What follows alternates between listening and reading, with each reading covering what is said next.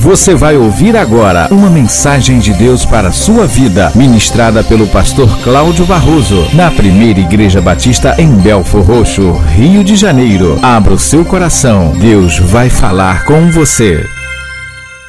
Queridos, todos nós vivemos em algum momento da nossa vida uma situação difícil.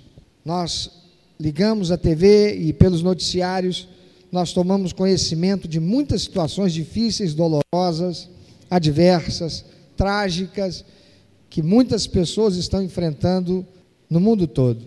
Lá nos Estados Unidos, muitos perderam as suas casas, perderam tudo, perderam sonhos que foram construídos, materializados em uma casa, porque o fogo, o incêndio que eles não provocaram, chegou até a sua porta e destruiu tudo. Outros estando num ambiente de férias, num lugar paradisíaco, sem aviso, um tsunami varreu tudo e destruiu, inclusive levando alguns da sua parentela. Alguém nesse exato momento foi traído pelo seu cônjuge e está sofrendo terrivelmente a desilusão de um relacionamento em que depositou a sua confiança e não está agora sabendo o que fazer.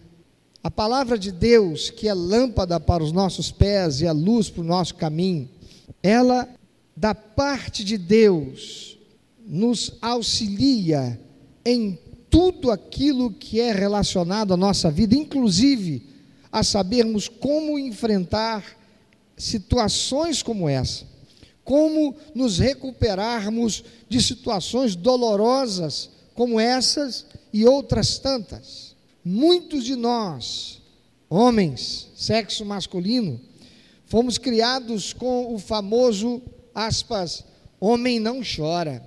Eu não sei quantos de vocês ouviram isso, mas eu ouvi muito isso quando garoto. Homem que é homem não chora. E por causa disso, muitos homens desenvolveram doenças oriundas da psicossomática porque somatizaram as suas emoções, esconderam e foram guardando em algum momento da sua vida. Isso acabou se transformando numa enfermidade. Muitos cristãos se tornaram enfermos também por razões psicossomáticas e outros até abandonaram a fé porque foram ensinados que o crente que está firmado em Jesus não pode experimentar enfermidade e toda tragédia é consequência de pecado. Se está passando por um momento difícil, é porque pecou. Fazendo lembrar o entendimento judeu de quando Jesus passando, os seus discípulos olhando para um homem que nasceu cego, perguntou: quem é que pecou? Foram os pais dele ou foi ele? Ainda hoje há muitos cristãos que estão se deixando levar pela ignorância por não conhecer a palavra de Deus, por coisas como essa. Experimentar o momento mal, a dor de uma separação, uma tragédia que se abata sobre nós, é algo muito duro e difícil de se lidar, e alguns simplesmente não sabem o que fazer para levantar a cabeça. Olhar para frente e recomeçar parece impossível naquele momento. Alguns ficam literalmente com as suas vidas paralisadas em função dessas circunstâncias adversas. Mas eu quero compartilhar com você algumas atitudes que você deve ter para enfrentar e se recuperar de uma situação trágica, uma crise, uma situação dolorosa, tragédia que se abateu sobre a sua vida ou se vier a se abater sobre a sua vida. Primeiro, quando passando por uma situação como essa, libere a sua dor. Vamos falar isso? Libere a sua dor. Olha para quem está do seu lado, libere a sua dor. Fala isso para algumas pessoas. Você vai lembrar, você não vai lembrar de tudo que eu vou dizer aqui, mas você vai lembrar do mais importante ao longo dessa semana. Diga para essa pessoa, quando passando pelo momento de crise, libere a sua dor. As pessoas sentem todo tipo de emoção quando enfrentam crises, como medo, raiva, preocupação, depressão, ressentimento, desamparo, tristeza. A coisa mais importante quando se está experimentando essas emoções é que elas devem ser reconhecidas diante de Deus. Não é bom esconder as emoções ou negar que elas existam. Isso traz doença, isso traz enfermidade, isso piora a realidade num curto espaço de tempo. Então não esconda o que você está sentindo, libere as suas emoções, libere a sua dor, deixa ela sair. Deus criou em nós um sistema tão extraordinário, que é o nosso, nosso corpo humano. Ele colocou algumas coisas num processo que eu vou ah, chamar de automático. Se eu como alguma coisa que não me fez mal, eu não digo para o meu estômago assim: estômago, começa a ser comprimido, músculos do estômago, façam compressão e exerçam a pressão de tal forma que isso que entrou mal saia. Não, bateu lá, não ficou legal, eu vou vomitar. Só quem não vomitou, levanta a mão aí até hoje na vida, desde que nasceu. Não existe. Alguém deu pelo menos uma gofada no papai ou na mamãe aí, quando criancinha. Não bateu bem no estômago. O organismo rejeita e põe para fora. E ao colocar para fora, aquele mal é cortado.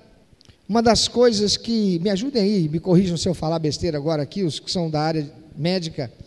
Mas uma das coisas importantes para quem está passando por um momento de ah, um infarto, por exemplo, um problema ah, de coração, é se essa pessoa vomita.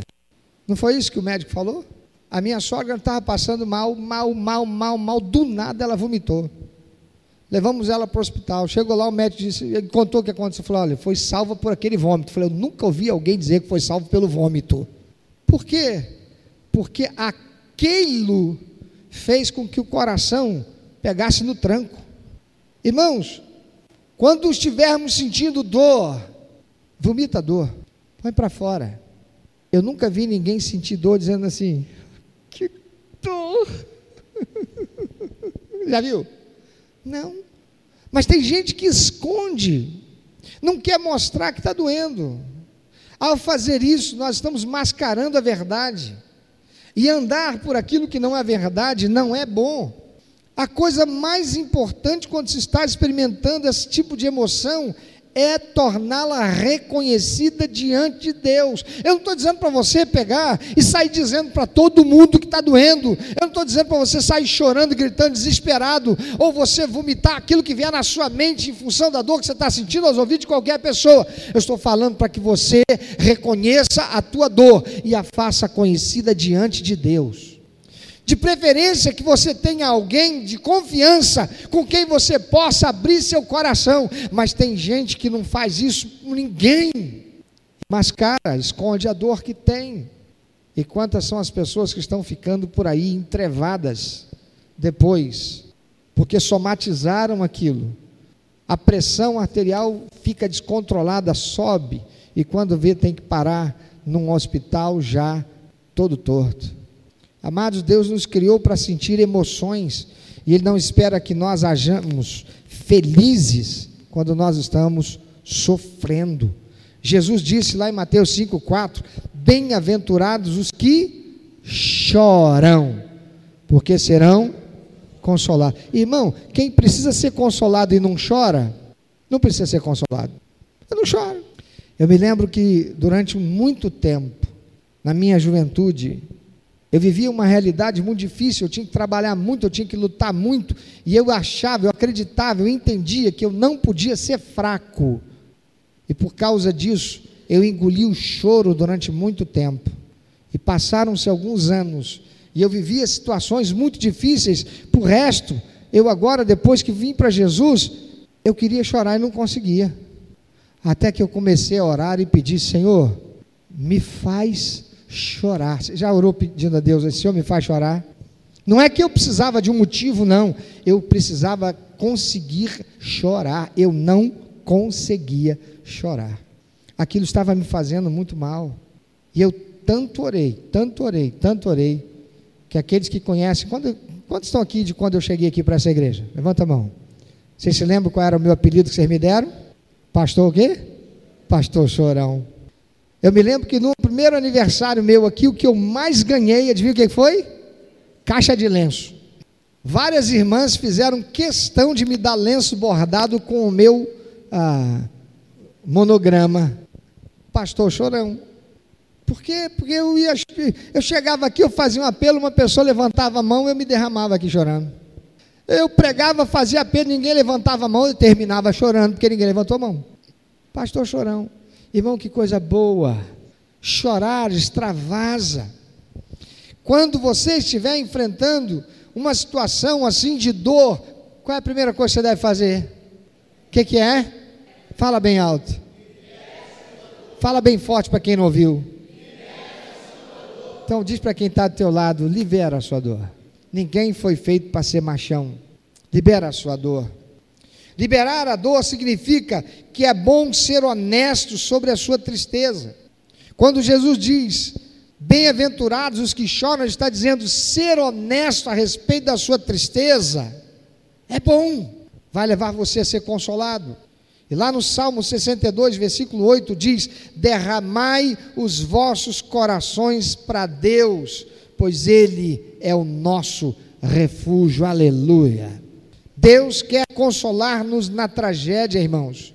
Ele está perto do coração partido e salva aqueles que são esmagados em espírito. Salmo 34, verso 18 diz: Perto está o Senhor dos que têm o coração quebrantado e salva os de espírito oprimido. Você está oprimido, você está sentindo seu espírito oprimido, há uma dor presa no seu peito, então libera essa dor, chora, põe para fora, abre a tua boca. Deus já sabe, mas você precisa. Libera a sua dor. Tem gente que tem vergonha, e porque tem vergonha, prende, e ao prender, se torna prisioneiro da sua dor. E tem muita gente que está com a vida aprisionada, porque não liberou a sua dor. Enfrentando um momento de crise, enfrentando a dor, faça o quê? Libera a dor. Segunda coisa, receba a ajuda de outros. Receba a ajuda de alguém. Nós estamos vivendo num tempo tão ruim, tão ruim, tão ruim, que está difícil de confiar até na sombra da gente, não é verdade? Parece que quando a gente passa, a sombra não quer acompanhar a gente, não, ela, ela nos trai. Nós estamos vivendo num tempo de tanta insegurança nos relacionamentos, que como nunca nós somos levados à tentação de não permitir que outros se aproximem de nós e nem nos aproximarmos de outros com intimidade. Mas é um grande erro se isolar quando se está passando por uma crise. Todos nós precisamos do apoio, do encorajamento e presença de outras pessoas particularmente no rescaldo de uma tragédia. A Bíblia nos diz que quando carregamos os fardos uns dos outros, nós obedecemos a lei de Cristo. Está lá em Gálatas 6:2. Primeira coisa qual é? Só quem sabe, só quem lembra. Primeira coisa, libere a sua dor. Segunda, segunda atitude, receba ajuda de outros. Terceira atitude, escolha não ser amargo. Algumas pessoas vivem e morrem com corações amargos. A mulher foi traída pelo marido, ela se torna amarga e nunca mais ela ama ninguém. E ninguém nem consegue também ficar muito tempo com ela, não, porque é tão amarga que acaba amargando a filha, acaba amargando até o casamento dos filhos, se deixar. Transfere as frustrações, as decepções para o relacionamento de outras pessoas. Todos nós temos o poder de decidir como a tragédia nos afeta. Se escolhermos a amargura, então acabaremos nos machucando e também vamos fechar a porta para nossa própria felicidade, porque não podemos ser felizes e amargos ao mesmo tempo. Não dá para ser. Quando assistimos entrevistas na TV relacionadas aos incêndios florestais, como eu disse, que aconteceram lá ah, na Califórnia, nos Estados Unidos, recentemente, É fácil ver como as pessoas respondem de maneiras diferentes às suas perdas. Foi também como aconteceu aqui no Espírito Santo, há alguns anos atrás, por ocasião daquela barreira lá que estourou. A gente ouve testemunhos diferentes a respeito de um mesmo quadro, de uma mesma situação trágica. Algumas vítimas dizem: perdemos tudo e estamos tristes, mas ainda estamos juntos como uma família e vamos recompor, restaurar e reconstruir. Outros dizem: Ah, minha vida acabou. Eu só não vejo como posso continuar daqui. Eu não acredito que eu possa me recuperar. Isso foi terrível demais. Eu não vou conseguir nunca mais me recuperar. Amados, não há absolutamente nenhuma correlação na vida entre as nossas experiências e a nossa felicidade. Sabe por que não? Porque felicidade é construída com o meu presente. Olha para frente. Olha para a sua vida lá na frente. Ela será o que você está fazendo ela ser hoje. O que é que você está construindo hoje para o seu apanhar? Tem muita gente que não está construindo nada, está arrastando aquilo trágico que viveu lá no passado e continua presente hoje e será amanhã e piorando cada vez mais o seu futuro. Mas nós podemos decidir não sermos amargos e darmos um adeus para aquele passado e olhar para a frente com otimismo e dizer: glória a Deus, eu perdi tudo. É o famoso: vão-se os anéis Ficaram-se os dedos, ficaram os dedos, então eu posso construir. Se ficassem só os anéis e tivessem ido os os dedos, estão os dedos aí? Então construa. Eu já vi pessoas passarem por experiências chocantes, capazes de manter uma atitude positiva e feliz, simplesmente porque optaram por fazê-lo. Nós somos tão felizes quanto nós escolhemos ser.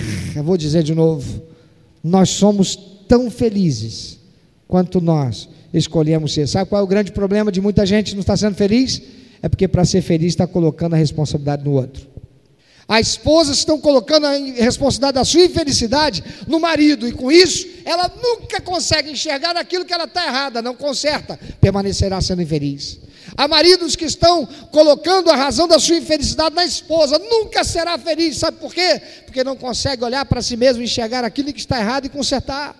Eu serei tão feliz quanto eu escolher ser. Tem gente também que está escolhendo errado, pensando que para ser feliz o que tem que fazer é simplesmente extirpar a parte de si que está lhe trazendo tristeza. E por isso tem casamentos que estão sendo desfacelados ou esfacelados. E isso é errado. Uma habilidade que ajudará você a escolher ser feliz é aprender a se concentrar no que resta e não no que está perdido. Tem gente que olha para trás só pensa no que perdeu e esquece de olhar o que tem. Ah, eu perdi minha casa. Minha casa era construída perto de um morro os vizinhos foram jogando lixo, jogando lixo, jogando lixo, o outro foi arrancando as árvores. Quando vê só, um dia eu fui chegar em casa, encontrei não mais a casa, encontrei uma barreira, desceu tudo e levou a minha casa toda. Eu perdi tudo, sento e fico chorando. Tem gente que fica sentado chorando, pensando no que perdeu, esquece até que lá dentro podiam estar os filhos. E mesmo sabendo que os filhos estão vivos, foram tirados a tempo, só olha para aquilo que perdeu, esquece de dar graças a Deus, dizer: Eu perdi a casa mas eu posso recomeçar. Meus filhos estão aqui. Recentemente, não sei quantos viram, um rapaz ele foi atropelado na calçada por um homem que estava dirigindo o seu carro como um louco. E por conta daquele atropelamento, ele perdeu um dos seus braços, foi amputado. E eu vejo o repórter entrevistando aquele moço saindo da delegacia. E eu não ouvi, eu estou esperando aquele moço estar abatido com a cara surumbática, é um sujeito destruído porque um jovem perdeu o braço. E eu ouvi dizer uma frase parecida com as palavras que vou dizer agora. Eu agora vou reaprender a viver sem esse braço.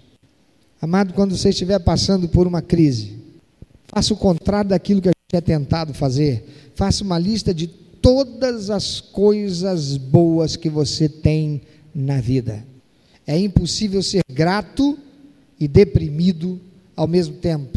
Então foca no que é bom. Foca naquilo pelo que você deve ser grato e não por aquilo ou naquilo que você perdeu. Primeira atitude qual é? Libere a sua dor. Segunda atitude, receba ajuda de outros. Receba ajuda do pastor. Receba ajuda do parceiro de prestação de contas. Receba ajuda daquela pessoa querida, da sua intimidade, com quem você pode se abrir. Terceira atitude qual é? Escolha não ser amargo. Quarta, olha para o que realmente tem valor. Jesus disse: a vida não é medida pelo quanto alguém possui. Lucas capítulo 12, versículo 15. Como nós somos levados a olhar aquilo que a gente não tem mais. E a gente fica triste por aquilo que a gente não tem mais. Mas o Senhor diz que a vida não é medida pelo quanto alguém possui. Tem gente que não é mais quem um dia foi, porque não representa mais no mundo material, capitalista, social, aquilo que tinha. Ah, eu já tive carro assim. Ah, eu já tive uma casa assim. Olha para aquilo que realmente tem valor. Uma crise nos ajuda a esclarecer os nossos valores, mostrando-nos o que realmente importa e o que realmente não importa. Então não confunda o quanto você tem com a sua autoestima. Se para a tua autoestima estar elevada, você depende do que você tem, então você vai ser alguém infeliz. Não confunda as suas posses com seu propósito de vida. Você pode ter muito menos do que muitos outros, mas os outros podem ter muito mais do que você tem e não ter o propósito de vida certo. Mas se você tem um propósito de vida e ele é bom, persiga-o. Não confunda o que você está vivendo com o pelo que você está vivendo. Vou repetir, parece confuso, né? Não confunda o que você está vivendo com o pelo que você está vivendo. Tem gente que confunde o que está vivendo com o objetivo, o propósito da sua existência. E por isso não consegue ser feliz. E por isso não consegue superar a adversidade. E por isso não consegue superar a dor que está passando. A vida de um homem não consiste no que ele possui, diz a palavra do Senhor. O mais caro do mundo não são as coisas. O que importa são os relacionamentos. Eu conheço gente que não tem casa própria, não tem carro, não tem iate e vive numa mansão, anda nos carros mais luxuosos e volta e meia está andando de iate. Você sabe quem é? O empregado de um milionário. O milionário vive pensando em pagar as contas, em ganhar mais dinheiro, e ele acaba não tendo nem tempo para usufruir daquilo que tem. O empregado dele dirige o carrão dele, levando ele para cima e para baixo, não tem que pagar a conta daquilo. Ele não precisa colocar o combustível. Ele leva o patrão para comer nos melhores restaurantes. E ele, porque é empregado, o patrão não larga ele com fome. Bota ele numa mesa lá no cantinho, dentro daquele salão, e ele vai comer o quê? Arroz, feijão, bife, batata frita. Aquele restaurante não faz isso. E aí o que, que ele vai comer? De repente ele está lá comendo escargot Alguém disse assim: Eca, é porque você não sabe o preço.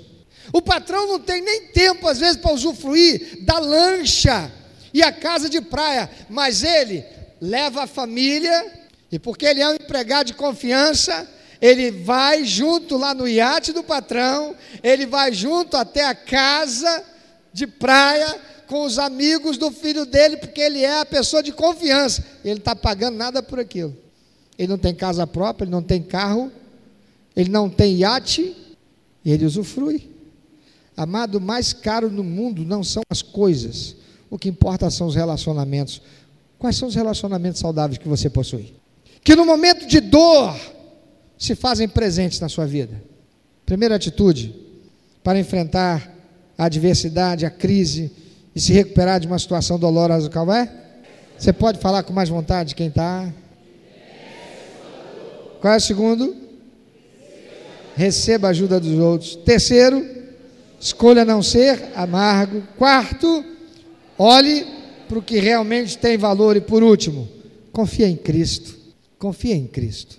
O apóstolo Paulo disse assim: aprendi, ele está falando dele mesmo, aprendi a viver contente em toda e qualquer situação. Posso todas as coisas naquele que me fortalece. Por quê? Porque eu aprendi a confiar em Cristo. Filipenses 4, 11 e 13. Lá no Salmo 112, versículo 7, encontramos o salmista dizendo algo extraordinário.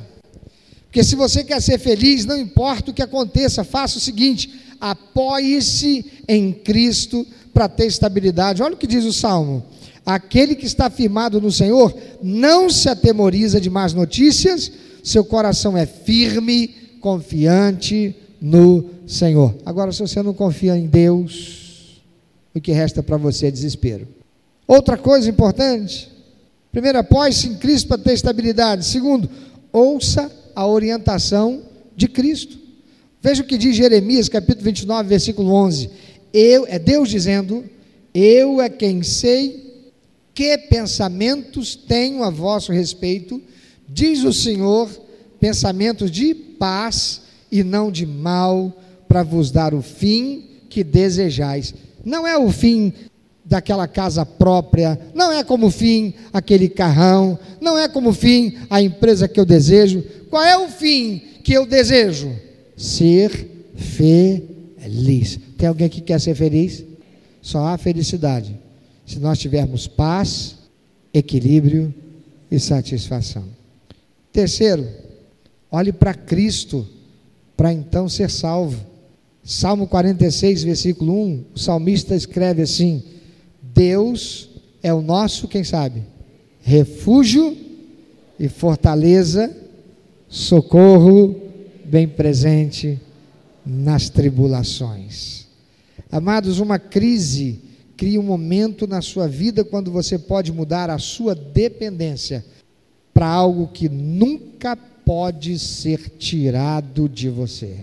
A tua casa pode ser tirada de você. O teu marido pode ser tirado de você, tua esposa pode ser tirada de você, teus filhos podem ser tirados de você, teu emprego pode ser tirado de você, tua saúde pode ser tirada de você, mas não pode ser tirado de você a salvação e a vida eterna se você tiver recebido Jesus como teu único, eterno e suficiente Salvador. Aleluia. Ninguém e nem nada também poderá tirar de você a comunhão do Espírito Santo de Deus, se você buscar viver com o Senhor.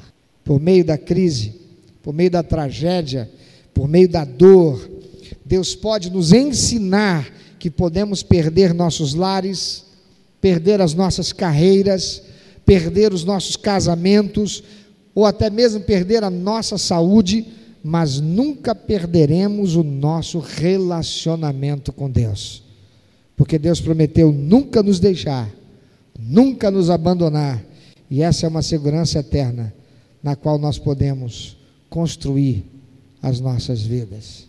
Pense um pouquinho sobre isso. Talvez você esteja vivendo um momento de crise, de tragédia, de perda, de dor.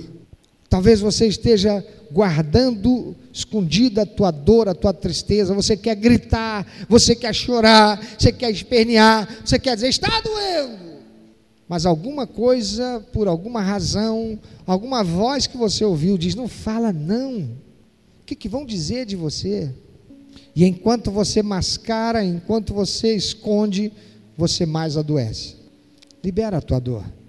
Não guarda não.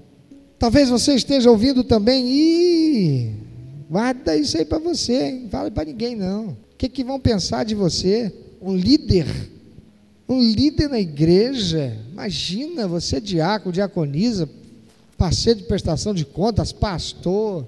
O que vão falar de você, rapaz? Tem muita gente mascarando, escondendo e se impedindo de ser ajudado por alguém, porque não se abre.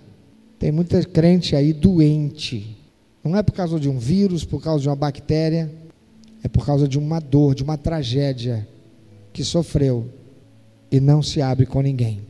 Minha irmã, meu irmão, meu amigo, minha amiga, você talvez tenha vivido algo lá no teu passado e você está carregando até hoje com você e se tornou uma amargura, uma raiz de amargura, algo que tornou você amargo, azedo, uma tragédia que tirou de você a capacidade de confiar, de investir no novo relacionamento, de se lançar em um outro desafio na vida.